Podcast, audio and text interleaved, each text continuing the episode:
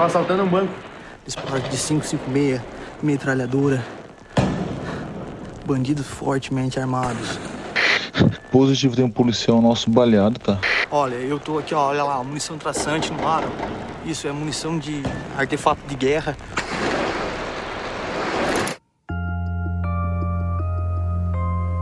Uma cidade com mais de 200 mil habitantes, sitiada pelo novo cangaço. Olá pessoal, aqui quem fala é o prefeito Clécio Alvaro. A cidade nesse momento está sitiada, o cidadão deve ficar em casa e protegido. De dentro de casa, os moradores de Criciúma, no sul de Santa Catarina, registravam a movimentação de cerca de 30 bandidos com armas de guerra.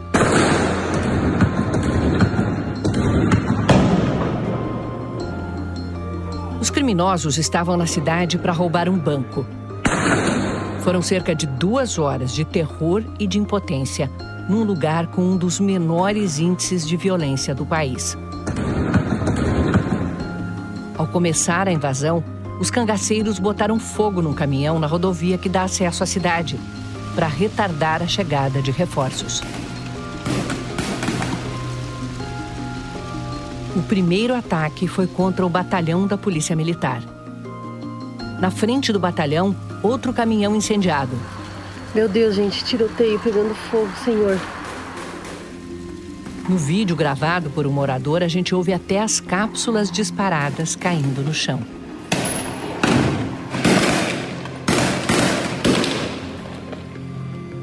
No batalhão funciona a central, onde são atendidas todas as ligações para a polícia, os bombeiros e o SAMU. O desespero na voz de uma atendente do SAMU rodou o Brasil. Nós estamos encurralados aqui dentro do batalhão. Eu nunca vi tanto tiro na minha vida, gente. Acho que foi para mais de 200 tiros. Só rezem por nós, por favor. A nossa situação é crítica.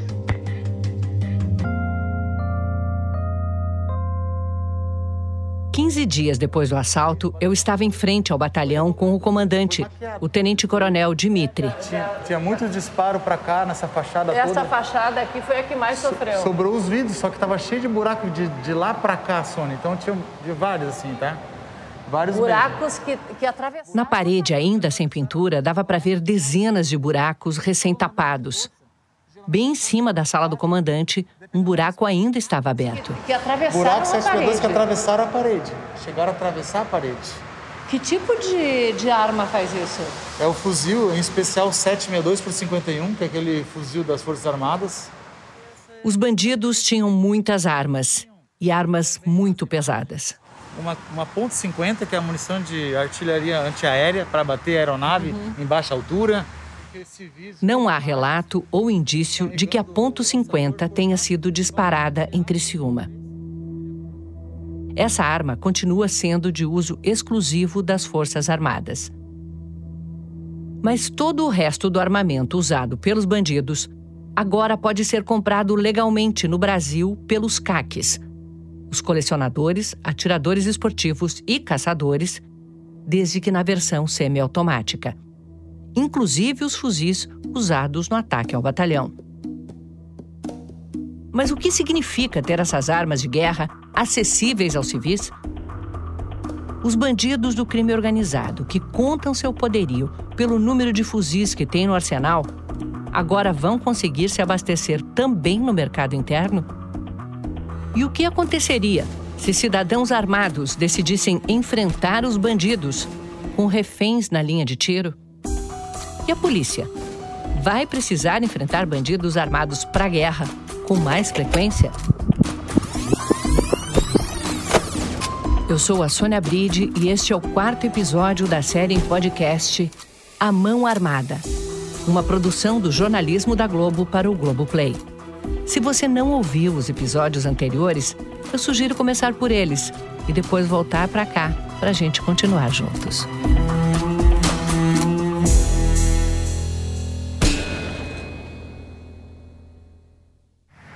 Vocês encontraram muitas cápsulas no chão? Tinha muitas, foram, foram pegos aqui com várias, vários policiais pegando. Pegando de punhado. Pegando e colocando em caixa de sapato para entregar para o Instituto Geral de Perícias.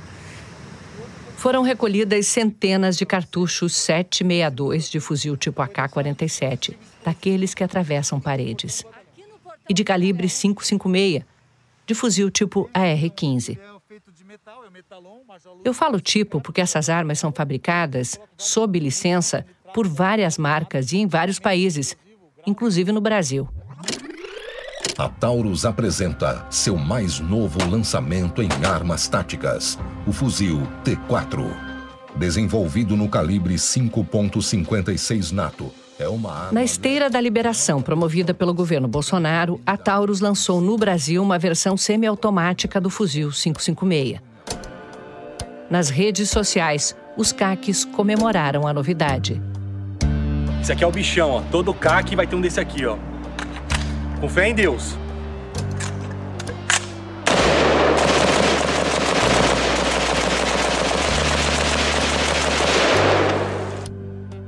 E a Imbel, uma estatal fabricante de armas vinculada ao Ministério da Defesa, também tem versões semiautomáticas de fuzis calibre 762, como o Parafal.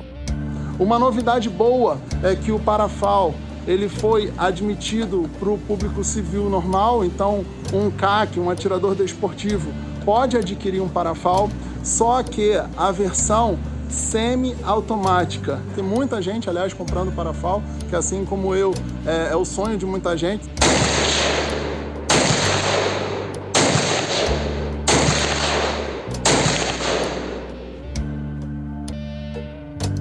Num decreto editado na sexta-feira de carnaval de 2021, o presidente Bolsonaro liberava também acessórios que eram de uso controlado, como mira telescópica e quebra-chamas.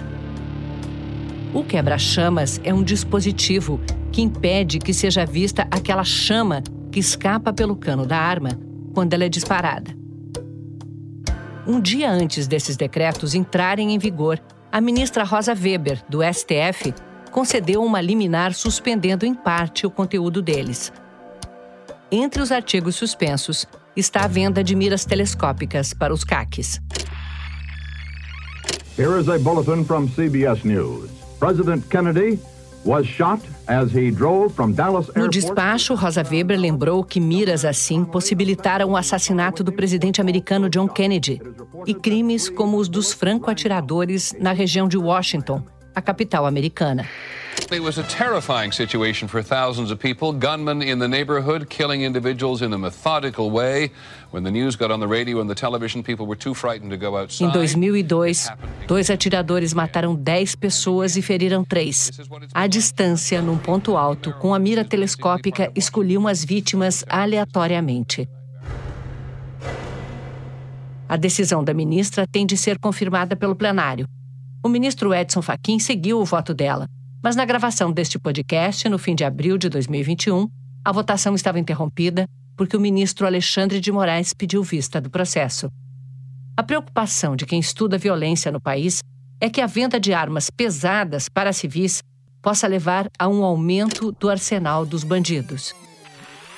Essas armas que a gente vê em casos como de Criciúma, por exemplo, é, são armas de calibre altíssimo, de altíssimo potencial, é, que muito possivelmente podem ter sido desviadas de acervos legais do nosso país. O aluno sargento faz o Eu fui perguntar sobre isso no comando da Polícia Militar de Santa Catarina, em Florianópolis.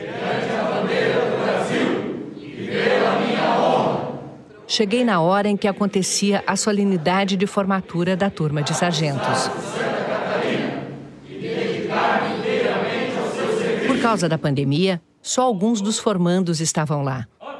Todo mundo de máscara, mantendo o distanciamento, as janelas no salão do prédio histórico escancaradas. A turma homenageava uma sargento, vítima de feminicídio. Por um telão, a família dela acompanhava tudo.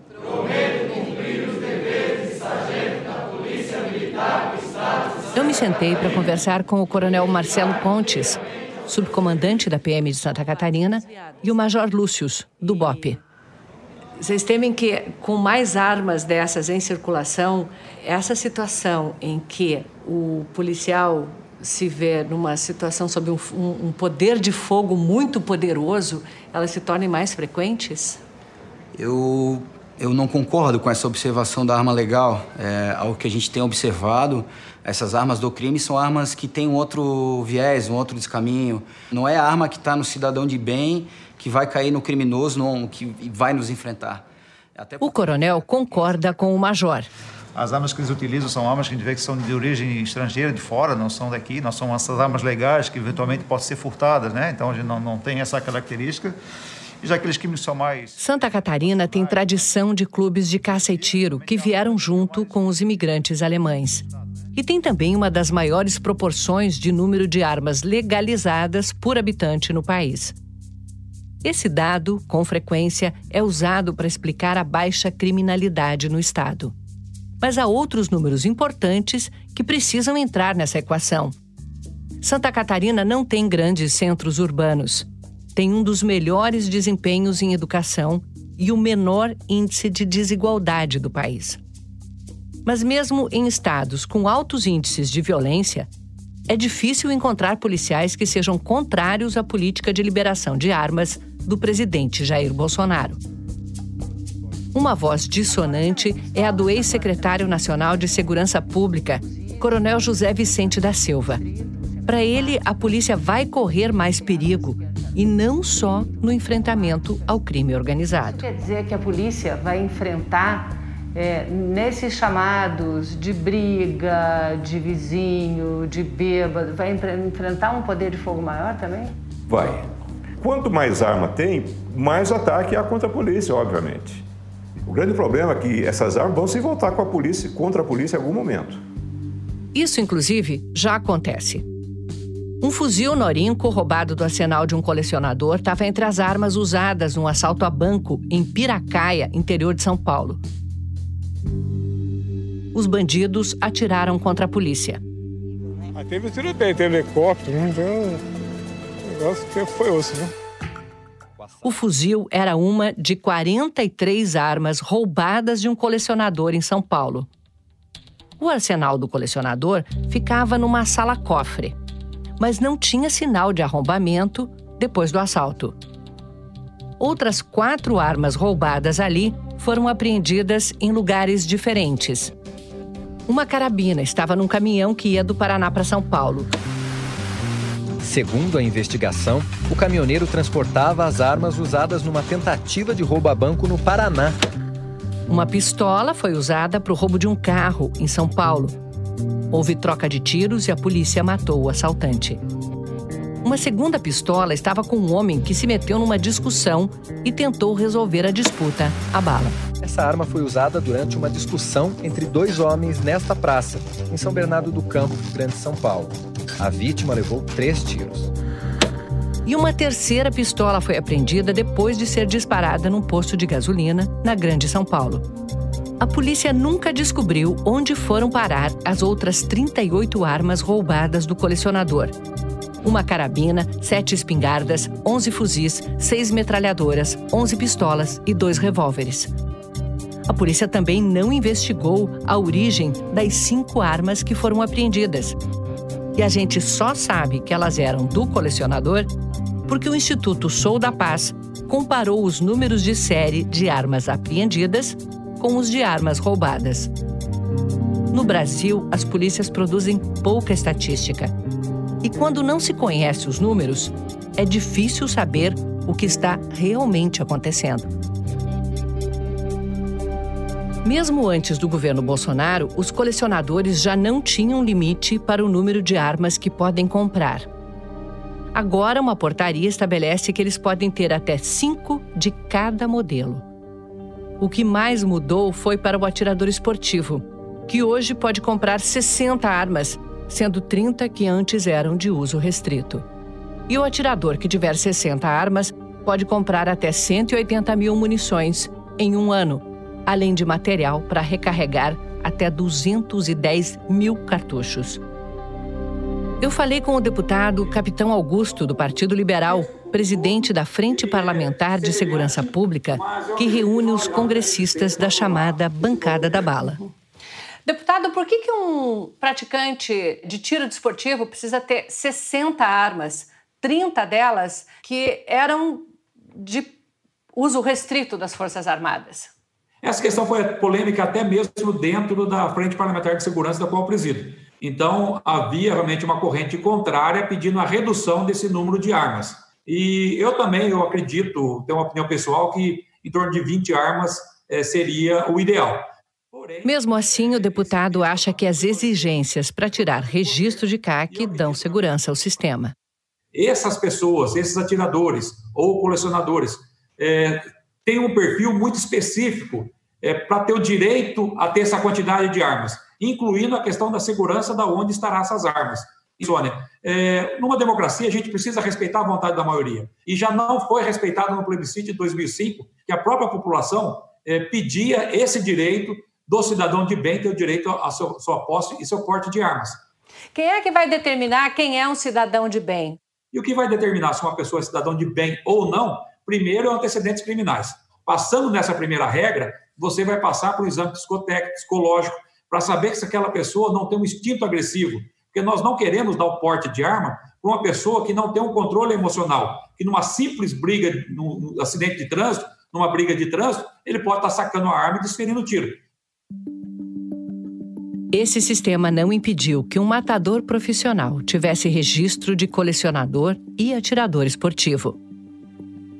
Rony Lessa talvez seja o mais famoso dos criminosos com registro de CAC. O sargento reformado da PM que tinha um soldo de cerca de 8 mil reais, morava no mesmo condomínio, em frente à praia, que o presidente Jair Bolsonaro. Quando Rony Lessa e seu comparsa Elcio Queiroz foram presos pelo assassinato da vereadora do Rio de Janeiro, Marielle Franco, e do motorista dela, Anderson Gomes, a polícia apreendeu peças para montagem de nada menos que 117 fuzis. As peças eram de armas de airsoft, réplicas muito reais de armas de verdade.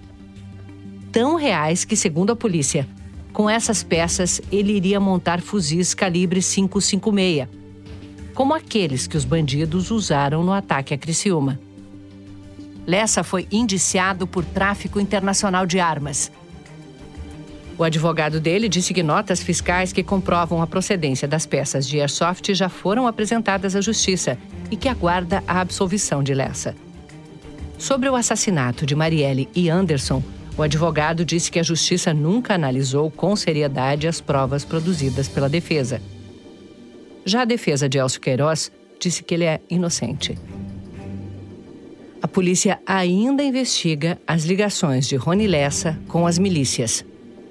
Esse tipo de crime organizado que surge de dentro das forças de segurança é mais forte no Rio de Janeiro, mas já finca raízes em várias partes do Brasil. O Bruno Paes Manso, jornalista e pesquisador do Núcleo de Estudos da Violência da Universidade de São Paulo, escreveu um livro sobre as milícias do Rio. Qual é o impacto que essas políticas têm sobre as milícias?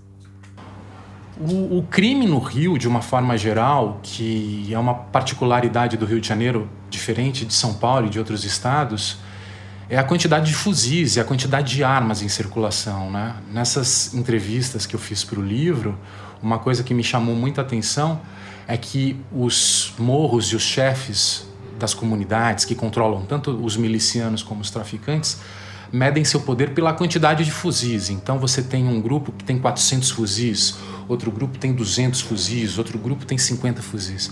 Então a quantidade de armas acaba sendo determinante para o poder de fogo e para o poder no território, né?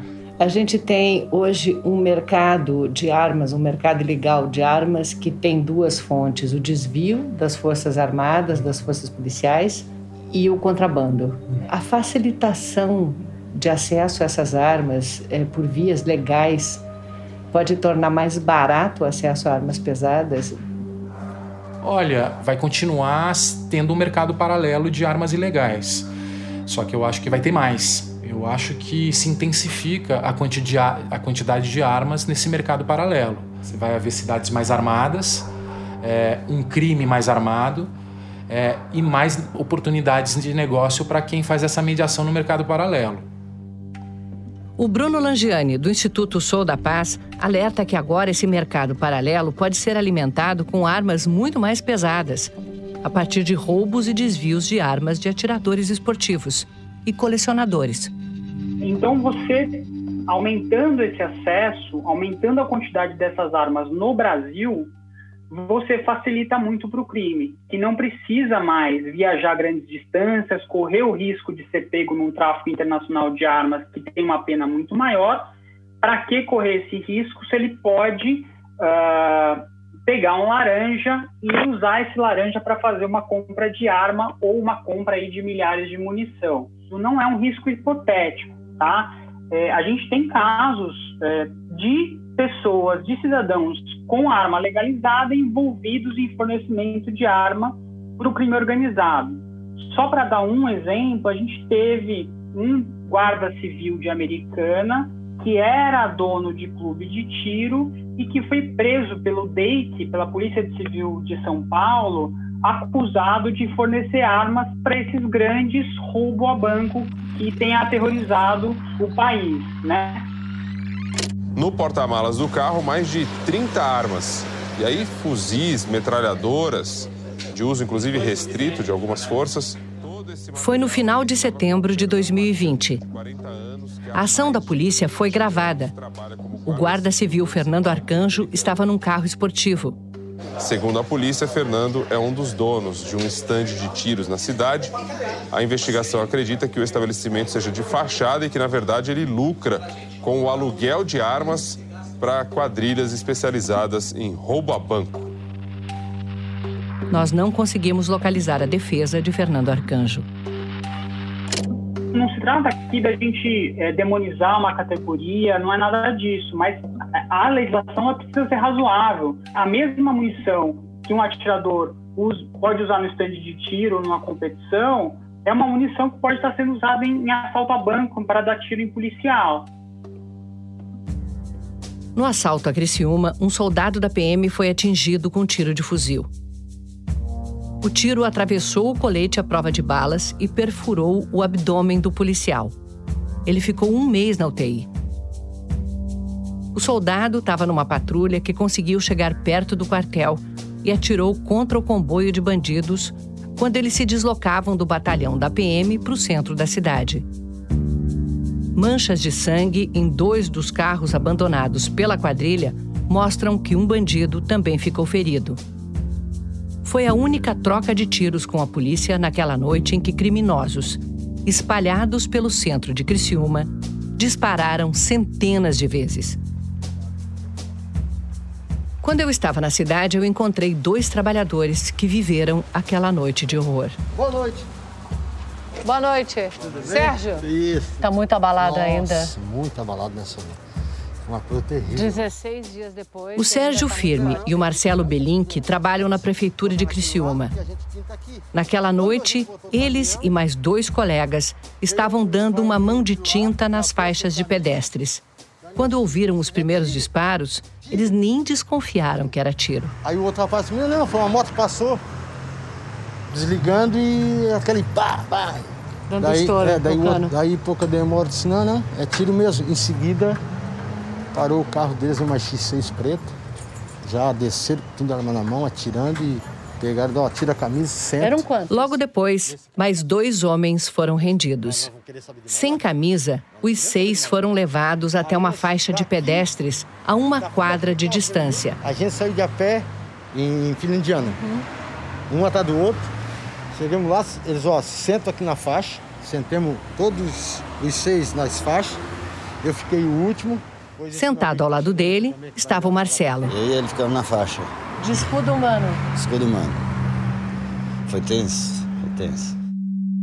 Nos vídeos de celular gravados pelos moradores, dá para ver os seis homens sentados um ao lado do outro. Lá na sinaleira lá. São todos sentados lá na sinaleira. O tiroteio tá por solto ainda. Parecia um filme de guerra, na verdade. Parecia guerra. Nunca tinha visto tanta arma daquele tamanho. Foi complicado o negócio. Uma moto passa por nós, dá um estouro na descarga e deixa claro que a tensão ainda não se dissipou. Sim, sim, é, porque até então a gente não sabia. Ó, tipo esse barulho assim, ó. Entendeu? Que deu aquele dia. A gente Você achava deu um que era. pulo. E já na hora assusta, né? Já fica assustado. E, e foto, fica né? arrepiado, né? Então aí. Como superar o trauma daquelas horas ali, esperando a morte chegar? Mas quando eles botaram nós sentados lá, eles falaram assim: ó, daqui nós não vamos sair vivos, os seis. Por quê? Nós achávamos que a polícia vinha. Se a polícia vem, dava confronto. E nós estava no meio. No meio do fogo cruzado. Aí, ali bateu medo. Aí nós começamos a rezar, chorar. E, e ali foi, tiro, tiro, tiro, tiro, tiro. Ué, foi tiro de 15 para meia-noite até 2 e 10 da manhã. Tiro, sem parar, sem parar. Tiro, mas foi tiro. Os bandidos daqui, se a polícia vem, vem naquela rua.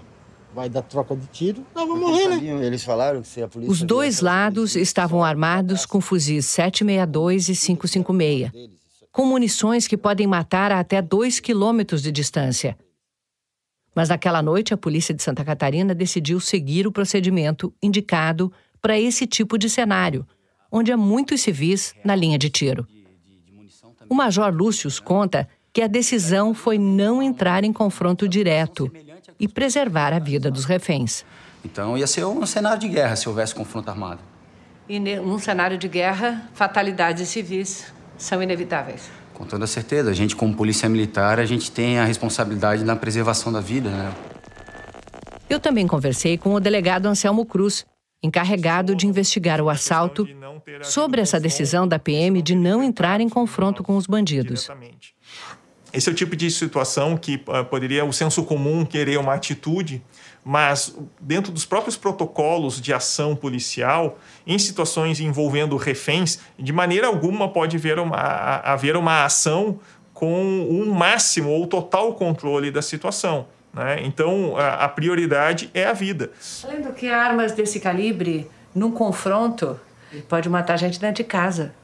elas cruzam mais de uma parede. Né? E isso é uma grande diferença também nas situações de confronto eh, policial, eh, porque o- o policial ele é treinado e precisa ter responsabilidade sobre cada disparo que ele efetua, algo que o criminoso não tem. Né? Podemos perceber disparos pela cidade de maneira a- a- aleatória, né? que com grande chance de atingir pessoas é, é, terceiros que pudessem até estar ali, dentro do seu quarto, na cama, dormindo, sem estar participando de nada. Por isso eu me surpreendi quando, dias depois dessas entrevistas, o deputado Eduardo Bolsonaro, do PSL, publicou um vídeo com o pai, o presidente Jair Bolsonaro. Os dois sentados no jardim. E o presidente, para defender sua política de armas, sugere que os cidadãos deveriam ter feito o que a polícia treinada e preparada sabe que deve ser evitado numa situação dessas. Presidente, essa minha camisa aqui não é à toa, não. Que é um clube de tiro 9mm da cidade de Criciúma. Uma cidade que infelizmente veio nos noticiários com um assalto a banco, né? E os desarmamentistas aproveitaram para dizer, para tentar relacionar a flexibilização dos decretos que o senhor fez durante esses primeiros quase dois anos de mandato, dizendo que os bandidos teriam mais facilidade e por isso que eles estavam usando aqueles fuzis, as armas longas, enfim, causando terror na sociedade. O senhor enxerga alguma relação no acesso ao cidadão de bem às armas de fogo com esses bandidos fortemente armados? Você fala fortemente armado, né? Você não está. O comércio de arma no Brasil ainda- está restrito. Então, essas armas de maior potência que o pessoal tem, vem de fora. E vende há muito. né? Agora, os caras querem sempre relacionar o armamento né, com o número de violência. Você falou Santa Catarina. Eu acho que é o estado que tem o menor número de mortes por 100 mil habitantes. E é um dos estados que tem, eu acho que, o maior número de, de clube de tiro, mas sim. maior número de, de posse de arma, porta, é sinal que a prova está aí. Santa Catarina está aí. Agora, se mais gente tivesse arma lá em Santa Catarina, esse pessoal poderia ser alvejado no seu prédio, assaltando. Aí teve um caso, se não me engano, que um policial alvejou um, um marginal, né? Então não tem nada a ver. No que depender de mim, depende do parlamento, muita coisa, né? A arma vai ser bastante democratizada no Brasil. Porque um povo armado jamais será escravizado.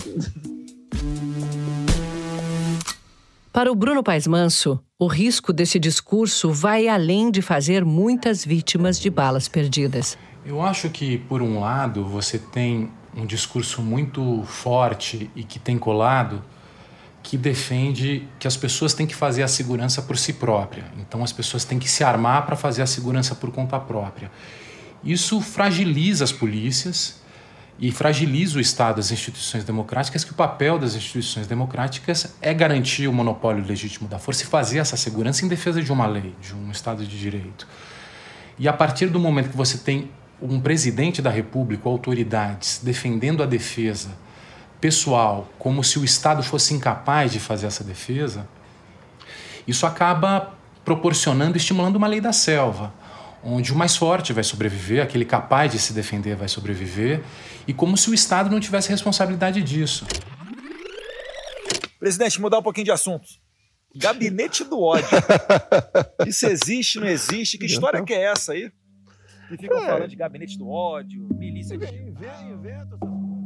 Nos dias seguintes ao assalto em Criciúma, o consultor legislativo Cristiano Aguiar Lopes notou um padrão estranho nas redes sociais.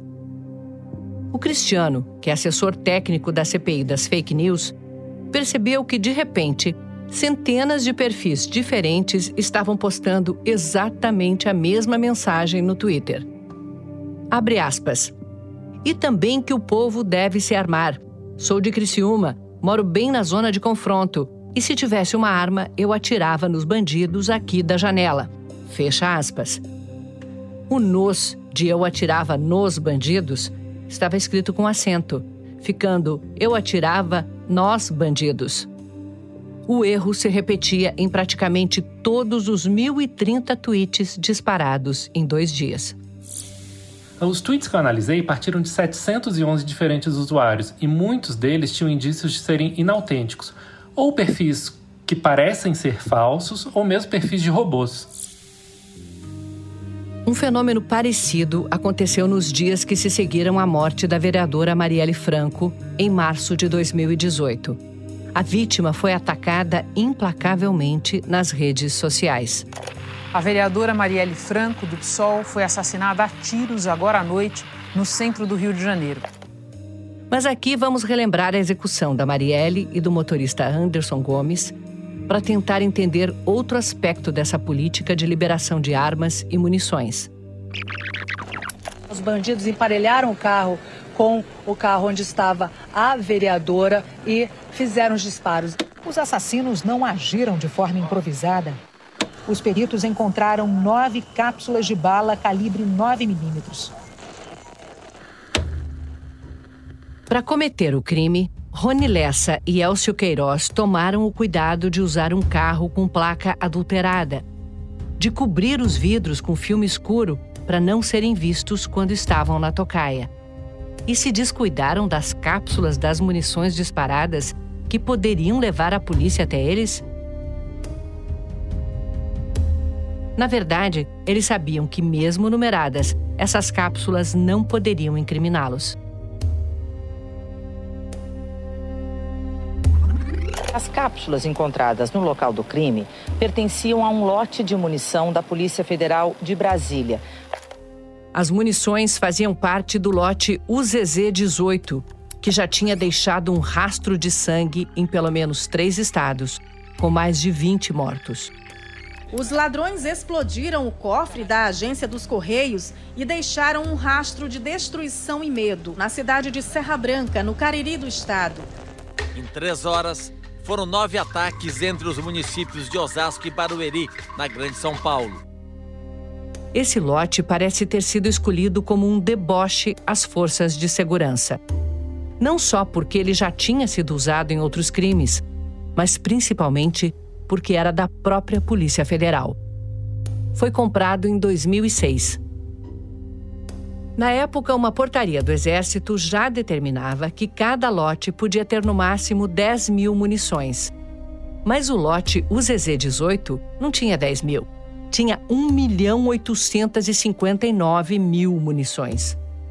E tanta bala não seria gasta num só endereço da Polícia Federal. Por isso, o lote foi distribuído por todo o país.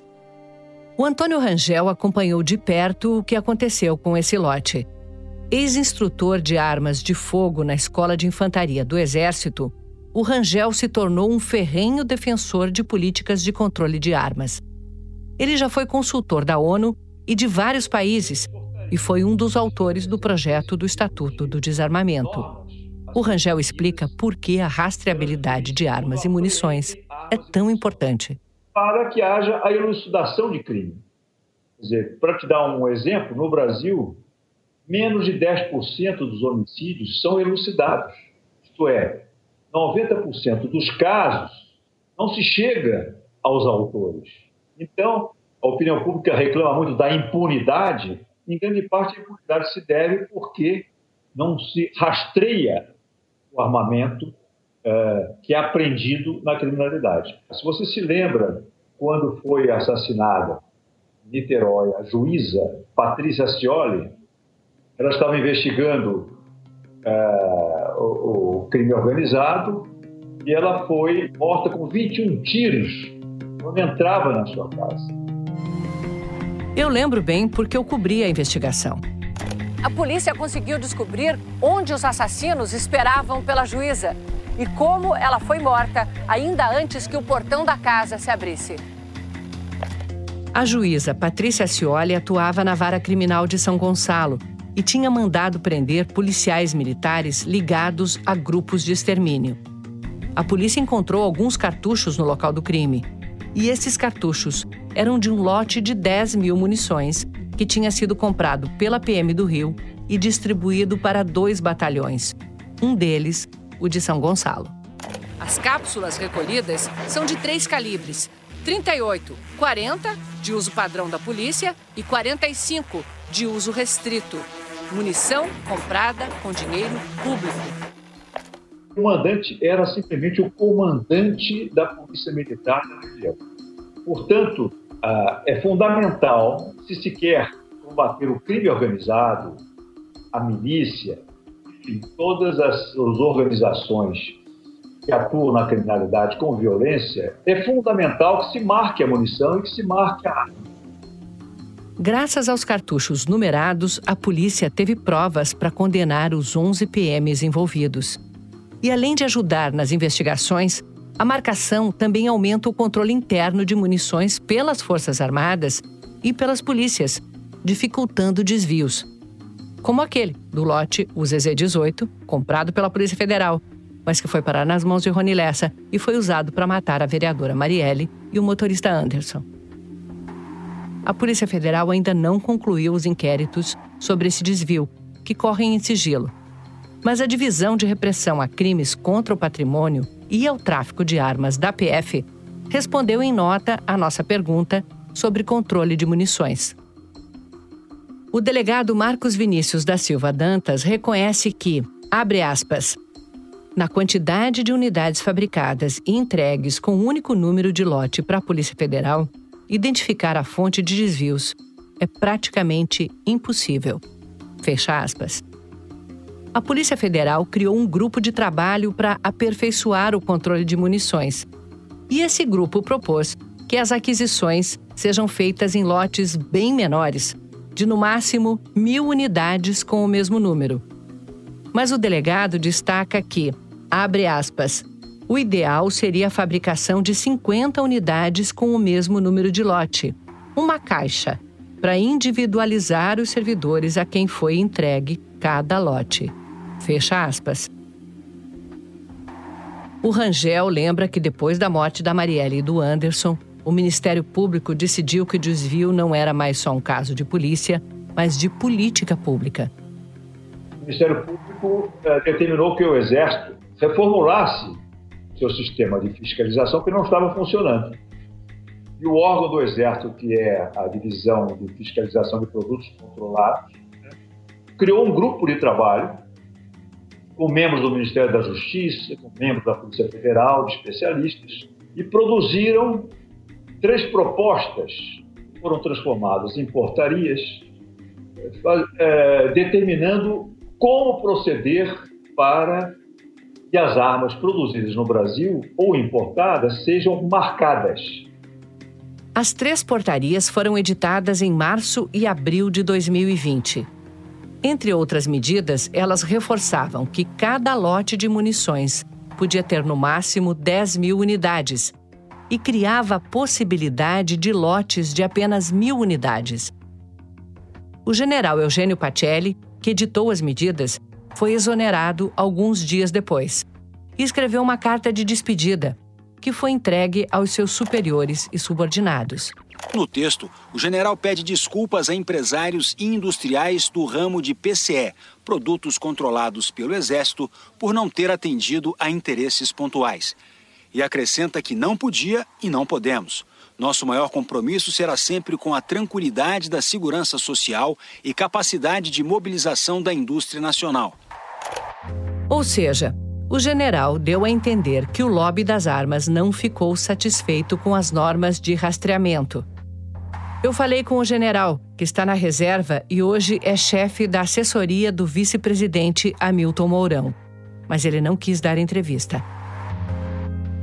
Havia mais gente descontente nesse episódio, que se fez ouvir nas redes sociais. Os caques, colecionadores, atiradores esportivos e caçadores, pediram a revogação das portarias. E levaram. O presidente Bolsonaro anunciou em uma rede social que mandou revogar as portarias sobre rastreamento. No post, o presidente se dirigia diretamente aos atiradores e colecionadores. E, como justificativa, disse apenas que as portarias não se adequavam às suas diretrizes. E ele fez um tweet e mandou revogar não explicou por quê, não explicou por que, que era ruim, e a gente hoje está sem esse mecanismo de controle. Para o Bruno Langiani, tão grave quanto não rastrear munições foi impedir que entrasse em vigor outra mudança.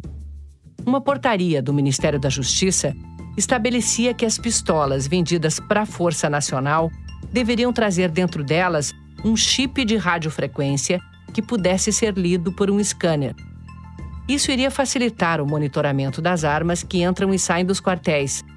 E se uma delas desaparecesse, o desvio seria percebido rapidamente. Além disso, também seria possível identificar as armas desviadas e apreendidas com criminosos, mesmo que o número de série estivesse raspado. Todos os pontos referentes a essa exigência foram revogados. O Ministério Público investiga o desvio de armas que estavam dentro do complexo penitenciário de Jericinó, em Bangu. A CPI das armas do Congresso Nacional rastreou as armas em mãos de criminosos no Brasil. O relatório, de 2006, mostrou que 18% das armas rastreadas foram originalmente vendidas ao poder público, às Forças Armadas e aos órgãos de segurança pública. Dessas, 71,4% foram desviadas das forças de segurança pública. E 22% do Exército, 4% da Aeronáutica e 1% da Marinha. O Exército abriu um inquérito policial militar para apurar indícios de um crime, o desvio de armas. E o principal investigado é justamente um tenente-coronel que controlava o arsenal do Exército no Rio. Ele foi preso em flagrante. Pois o tenente-coronel que responde a processo por desviar armas do Exército era o mesmo que atestava se o candidato a CAC, para ter acesso a 60 armas, era, entre aspas, pessoa de bem. Foi o tenente-coronel Alexandre de Almeida que, em maio de 2018, assinou o registro de colecionador e atirador esportivo do Rony Lessa. Em nota, a defesa dele disse que os fatos ainda estão sendo investigados pelo Exército e Ministério Público Militar e que não há nenhum indício de que ele distribuía armas a milícias ou de forma ilegal, utilizando-se do seu cargo. Esses casos são menos isolados do que se pensa. Gente, o alvo dessa operação é uma quadrilha especializada, segundo informações da Polícia Civil, em fraudar certificados de registros de caçadores, atiradores e colecionadores e também os certificados de registro de armas. Esses dois certificados, eles são fornecidos pelo Exército Brasileiro. E é por isso que dentro desse esquema, segundo as investigações, tem militares ativos do Exército envolvidos. Então, a rastreabilidade que vem de uma marcação, de um bom sistema, isso também está sendo retirado pelo presidente. o que na prática só beneficia o crime organizado e só aumenta a impunidade. Porque quem tem a arma para fazer o uso legal, para praticar o seu tiro esportivo, para usar na defesa da sua casa, não tem problema em essa arma ser marcada. Agora, para quem está traficando, para quem está fazendo execução, para quem é de milícia, aí quanto menos controle, muito melhor. Eu perguntei sobre a revogação das portarias ao deputado Capitão Augusto, da bancada da bala. Isso não dificulta o trabalho da polícia? Bom, primeiro que toda munição e toda arma comercializada legalmente, ela é passível de ser rastreada. O que a oposição estava tentando colocar seria chipar a arma. Mas isso a gente não viu em larga escala em nenhum outro país. E iria encarecer muito a questão da arma, iria ser muito complexo realmente para a gente instalar um, uma rastreabilidade como essa. Quanto custa um chip numa arma? Para ver que não temos nem é, um orçamento de alguma empresa que poderia estar tá fornecendo isso tamanha complexidade de se chipar uma arma. Mas o coronel José Vicente diz que as empresas que fabricam no Brasil não teriam problema para se adaptar. Quanto que o senhor acha que custa para uma fábrica é, trocar o número de série de um lote com mais frequência? Olha, isso é uma coisa tão pequena. Você colocar um chip numa arma, você vai gastar 20 reais. Uma arma que custa 4 a 7 mil reais é o valor mínimo. Também perguntei ao deputado Capitão Augusto sobre o tamanho dos lotes de munição. A portaria revogada pelo presidente Bolsonaro, ela estabelecia um máximo de 10 mil balas. Acima disso, é possível rastrear? Nós temos um exemplo de um lote de 2 milhões e meio de munições da Polícia Federal. Grande parte foi desviada para o crime organizado e tem uma relação grande de crimes cometidos com essas munições que foram destinadas à Polícia Federal. Essas grandes quantidades compradas são ou pelas Forças Armadas ou pelas polícias, que têm um controle muito rígido. Então, não é a, a regra, e sim a exceção, que parte dessas munição acabam sendo perdida, extraviada e, para, e, e acabam parando na mão das facções criminosas. O impacto dessa exceção pode ser visto no lote UZZ-18. O ex-deputado e coronel da reserva Alberto Fraga, o fundador da bancada da bala, é muito próximo ao presidente Bolsonaro. Mas discorda da revogação da portaria que limitava o número de munições por lote. O que o senhor acha que motivou o presidente Bolsonaro a revogar as portarias do COLOG que permitiam justamente uma rastreabilidade mais eficiente de armas e munições? É, eu acho que alguém deu uma opinião ali meia confusa, né? E ele, na verdade, devia ter consultado mais algumas pessoas e infelizmente, ele agiu dessa forma, porque... mas eu acho que ele vai consertar. Eu acho que logo, logo, em breve, vai ter novos decretos aí e deve consertar isso. Se é uma coisa que o presidente Bolsonaro tem o desejo de acertar, é de fazer a coisa certa. Se alguém orientar de forma correta, ele faz de forma correta. Agora é que tem alguns oportunistas de plantão que bota caraminhola na cabeça dele e às vezes sai uma coisa totalmente equivocada. Né? Uma das caraminholas que teriam colocado na cabeça do presidente seria a de zerar a taxa de importação de revólveres e pistolas fabricados no exterior, o que supostamente contribuiria para quebrar o monopólio da Taurus no Brasil. Essa questão mesmo do, da isenção do, do, da taxa de importação era para atingir a Taurus? Se era para atingir a Taurus, foi um tiro no pé, porque a Taurus hoje é a quarta empresa do mundo em exportação. O que eu acho injusto é entrar uma empresa, por exemplo, a Glock, quer entrar no Brasil, mas ela não quer botar uma fábrica no Brasil, ela quer montar, fazer uma montadora. Então, coloque uma fábrica, pague os mesmos impostos que a empresa nacional paga, que aí não tem problema, é a competitividade. Eu, eu reconheço que a Taurus tem um monopólio, vamos dizer assim, da arma de fogo no Brasil, vamos abrir o mercado? Vamos, mas de forma igualitária. O senhor acha que o presidente foi influenciado por lobistas? Não, isso é uma coisa que ele não é influenciado por lobista. Foi alguma opinião de algum amigo que ele. E é uma né? ação defendida pelo filho dele, Eduardo Bolsonaro. Bom, eu, eu, eu prefiro não entrar nesse debate. A resolução que zerou a taxa de importação de armas acabou sendo suspensa pelo ministro Edson Fachin, do Supremo Tribunal Federal. Mas quando foi anunciada pelo presidente, em dezembro de 2020, o deputado federal Eduardo Bolsonaro comemorou nas redes sociais. Ele postou, abre aspas, mais liberdade de escolha para assegurar a legítima defesa e a prática do desporto. Fecha aspas. Há anos, o filho 03 do presidente é um crítico da Taurus. Em 2016, depois que o modelo de pistola da Taurus vendido às polícias apresentou defeito, algumas dessas armas disparavam sozinhas. Ele defendeu a criação de uma CPI para investigar a empresa. Eu, junto com o deputado Major Olímpio, temos a pretensão de instaurar a CPI da Taurus para verificar essa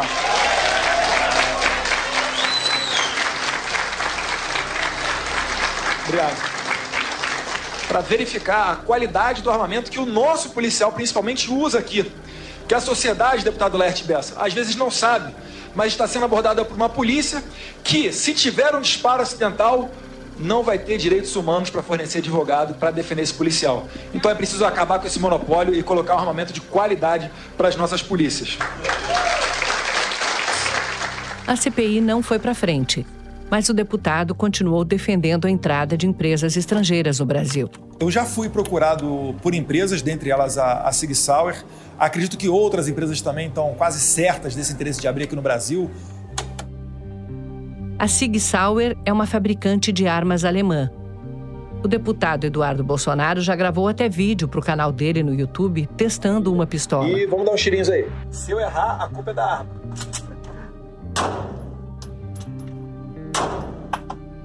Nós perguntamos ao deputado Eduardo Bolsonaro se ele teve alguma influência na decisão do governo de zerar as taxas de importação para armas fabricadas no exterior e por que ele defende a entrada de fabricantes estrangeiras no Brasil. Mas ele não tinha respondido até a gravação deste episódio. Nós também pedimos entrevista ao presidente Bolsonaro e não obtivemos resposta. O fato é que em Brasília há um grande lobby das indústrias de armas e munições o ex-ministro da Justiça, José Eduardo Cardoso, lembra que o assédio era intenso. O senhor sofreu algum tipo de pressão, por exemplo, do lobby das armas da indústria? Brutal, brutal. Direta, indireta, situações, às vezes, do parlamento. Era uma pressão brutal. Como assim, é que assim, se é, dava essa pressão? Se dava através de ações parlamentares, muitas vezes, em que se dizia, olha, se você não ceder, nós vamos obstruir tal coisa, se você não flexibilizar, sabe aquele projeto que você está defendendo, que você diz que é importante para o país, pô, bem, não vai passar. Às vezes, setores de empresas que efetivamente é, é, também vinham de uma forma até mais elegante, mais pressionada. E esses setores continuam ativos. Um levantamento feito pela equipe do deputado Ivan Valente, do PSOL, mostrou que entre janeiro de 2019 e abril de 2020, representantes da indústria armamentista tiveram 73 encontros no governo federal. Eles foram recebidos nos ministérios da Casa Civil, da Defesa, da Justiça e das Relações Exteriores.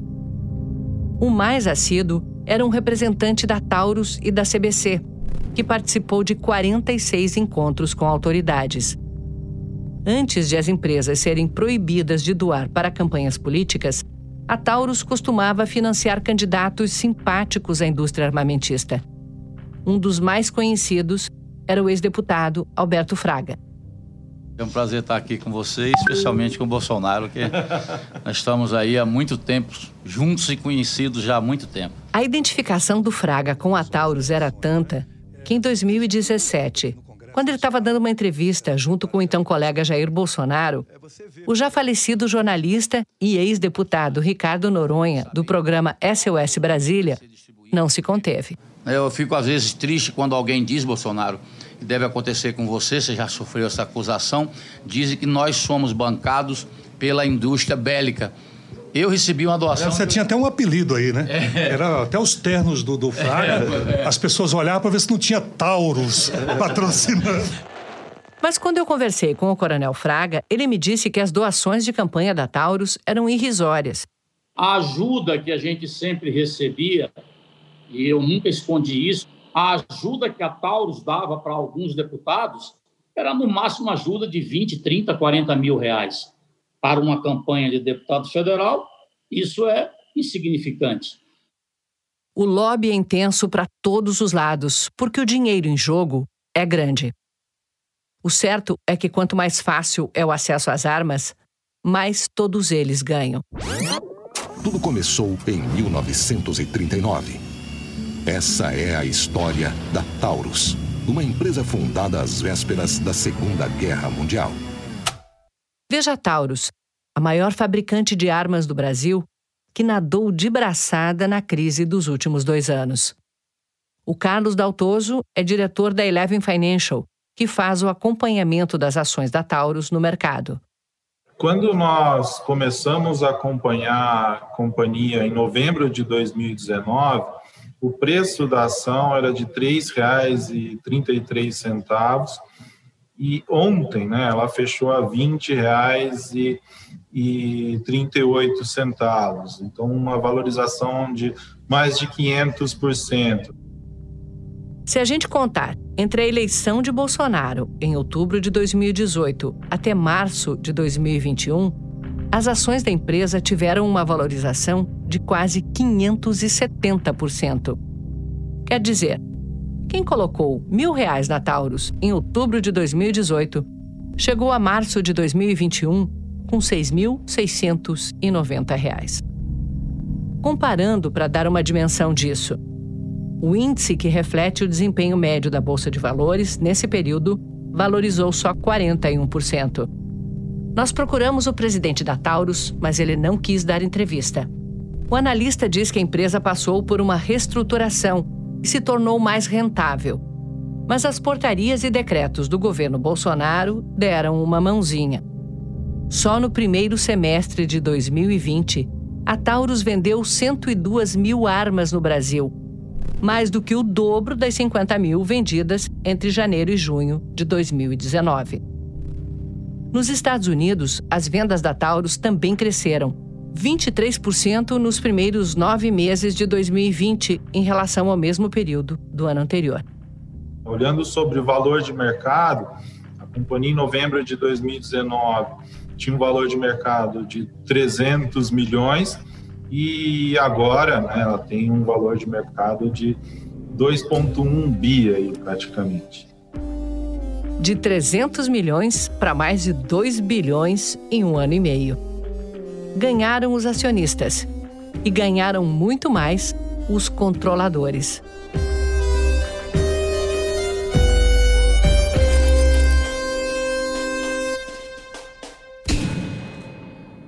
Mas de quem é a Taurus?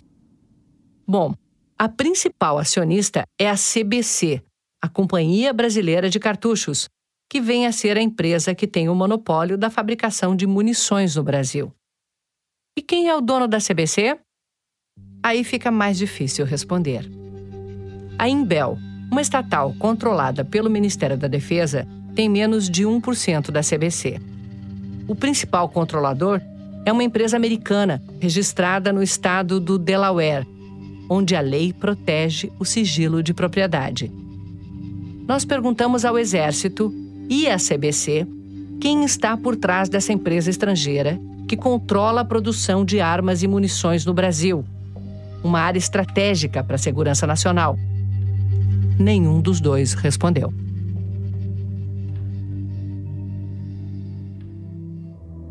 No próximo episódio, vamos investigar as ameaças que essa política armamentista do presidente Jair Bolsonaro traz para a democracia.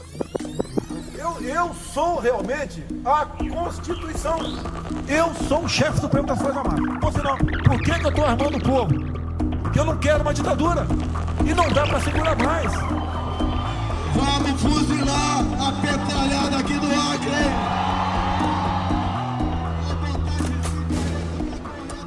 A Mão Armada é uma série original do Globoplay. Uma produção do jornalismo da Globo com coprodução da Pipoca Sound. Com reportagem minha e roteiro meu, da Cristine Kist e do Pedro Spreger. A direção é da Cristine Kist. A produção é do James Alberti e a coordenação é do Pedro Elias. A pesquisa é do Pedro Spreger, com assistência do time do Acervo da Globo. O desenho de som e a música original são do João Jabassi e do Luiz Rodrigues. A captação de som direto é do Evandro Lima e do Paulo Zero. E as transcrições são da Elisa Guimarães.